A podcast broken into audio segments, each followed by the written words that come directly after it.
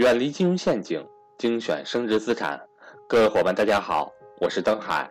在价值投资的道路上，让我们一同前行。下面开始我们今天的分享。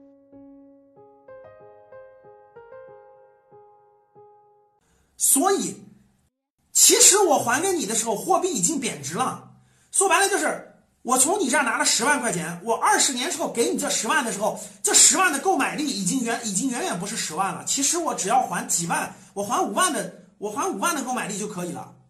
而你拿的是保单，你只拿的是一张协议，我拿的是这个地球上最好的资产，像最核心城市的不动产，最好的上市公司的股权，最好的这种盈利性的，像沪深高铁这样每年给我赚钱赚钱机器。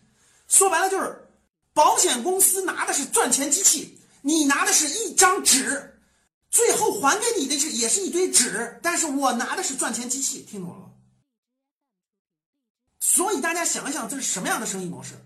为什么一定要拿到你的保费？然后为什么一定要卖长期保单？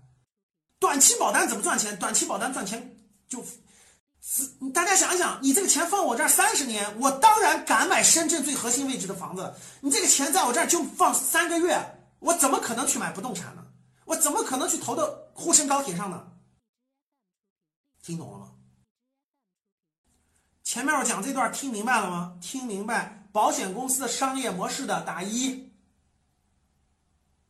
没听明白打二。买了咋办？待会儿告诉你，认真听。好，感谢大家。所以说。保险公司当然愿意推广的是理财储蓄型保险，我我愿意返给你，我愿意返给你。那大家可能问了，那保险公司为什么不愿意卖这种消费保障型的呢？就像车险这样的，你卖了以后，你的钱就归我了，我不用还呢？因为两者最大的区别就是区别太大了，单卖消费保障型的卖的很便宜。理财保障型、理财储蓄型加起来能够翻两倍、三倍，甚至更贵。当然要卖更贵一点的了，因为三十年后才还你本金呢，怕什么呀？这就跟我今天买了这套房子，三十年后，我我举个例子，这就跟我在二我在两千年的时候，我在北京买一套房子需要三十万人民币。但是我没有这个钱怎么办？我找张张三借了一笔钱，三十万。张三，你这三十万借给我，你别管我干什么，我最后返你四十万，我最后给你四十万，但时间是十八年。十八年之后，张三，我给你四十万，听懂了吗？我借了你三十万，我给你四十万，但是十八年后还。OK，张三同意了。十八年之后，就是二零一八年。我当年三十万买的房子，现在在北京值一千万。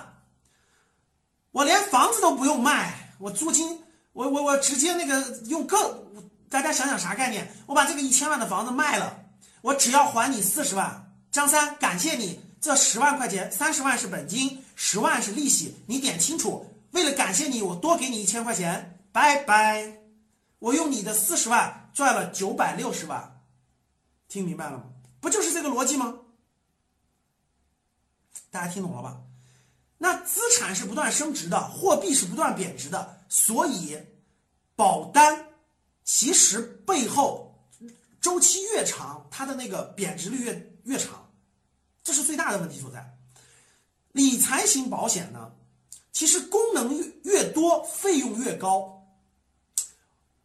我其实给大家讲理财型保险的问题的第一个问题是什么？我给大家讲第一个问题是什么？功能越多，费用越高。大家记不记得我刚才讲的？我们为什么想买保险？就我们为什么想买保险？因为我们想，我们的目的太多了，大家知道吧？就是我们普通人的目的太多了。我们想保障生病意外，我们想老了以后有生存金，我们想享受分红，我们还想未来你把本金还给我。因为普通人都是这么贪的，普通人很贪嘛，很贪，都是这么贪的。所以呢？作为我来说，如果我是保险公司，我也这么卖东西啊。你不是贪，你不是什么都想要吗？我就给你一个什么都有的嘛。所以这是很合理的，对于保险公司来说是很合理的。那你不是想要这么多功能吗？你不是想要各种各样的功能吗？你不是想要保障吗？你不是想要老了以后的生存金吗？你不是想要每年的分红吗？你不是想七十岁以后我还把保额返给你吗？可以呀。欢迎想跟赵正宝老师系统学习财商知识的伙伴和我联系，我的手机和微信为幺三八幺零三二六四四二。所以我就累积起来了吗？你看我保额的一年要交五千嘛，生存金一年再交五千嘛，分红一年再交五千嘛，七十岁返还我再要五千嘛，所以最后一年就是很多钱嘛，明白了吧，各位？排列组合之后就没有产品做对比，所以你去保险公司你问，哎，这保险卖多少钱？那保险业务员一定是这么说的，不同的保险是不一样的，你到底要什么保险？要不我给你做个方案吧，没有一样的保险产品，我给你做个方案吧，是不是这样的，各位？教室里各位，教室里有很多是保咱们保险的营业人、营销人员，对吧？我说的没错吧？保险公司，保险公司的那个营业人员都是这么那啥的，就是每个人的保单不一样，你的年龄不一样，对吧？各方面不一样，身体状况不一样，我肯定是给你根据你的具体情况给你出一个具体的，都是这么说的。其实呢，因为这个产品要排列组合，你要不要保障？要吧？啊，这是一个。你要不要生存金？要吧？你要不要分红？要还是不要？你不要是什么样？要是什么样？所以它每个产品是不一样的。这样的话，排列组合之后，没有产品可以对比，所以你不知道你的这个保费到底是贵了还是便宜了。讲到保险公司的这个营销逻辑了，各位。这个人家做的没错，就大家想想，我们是客观的讲这个问题，我们讲课嘛，对不对？我要是保险公司老板，我也这么做啊。你要是保险公司股东，你肯定也这么，你也希望这么做，对吧？你要是保险公司培训保险业务员的，你肯定也是这么培训啊，没错吧？就是我现在是给你们讲怎么买，所以我给你讲明白了，给你讲明白这个逻辑，这背后也没问题。买的时候咱们稍微那啥，如果你做保险的营销，你也会这么做，对吧，各位？所以正因为这个产品不可比较，你到底你不知道你买便宜还买贵了，所以这个理财性保险就。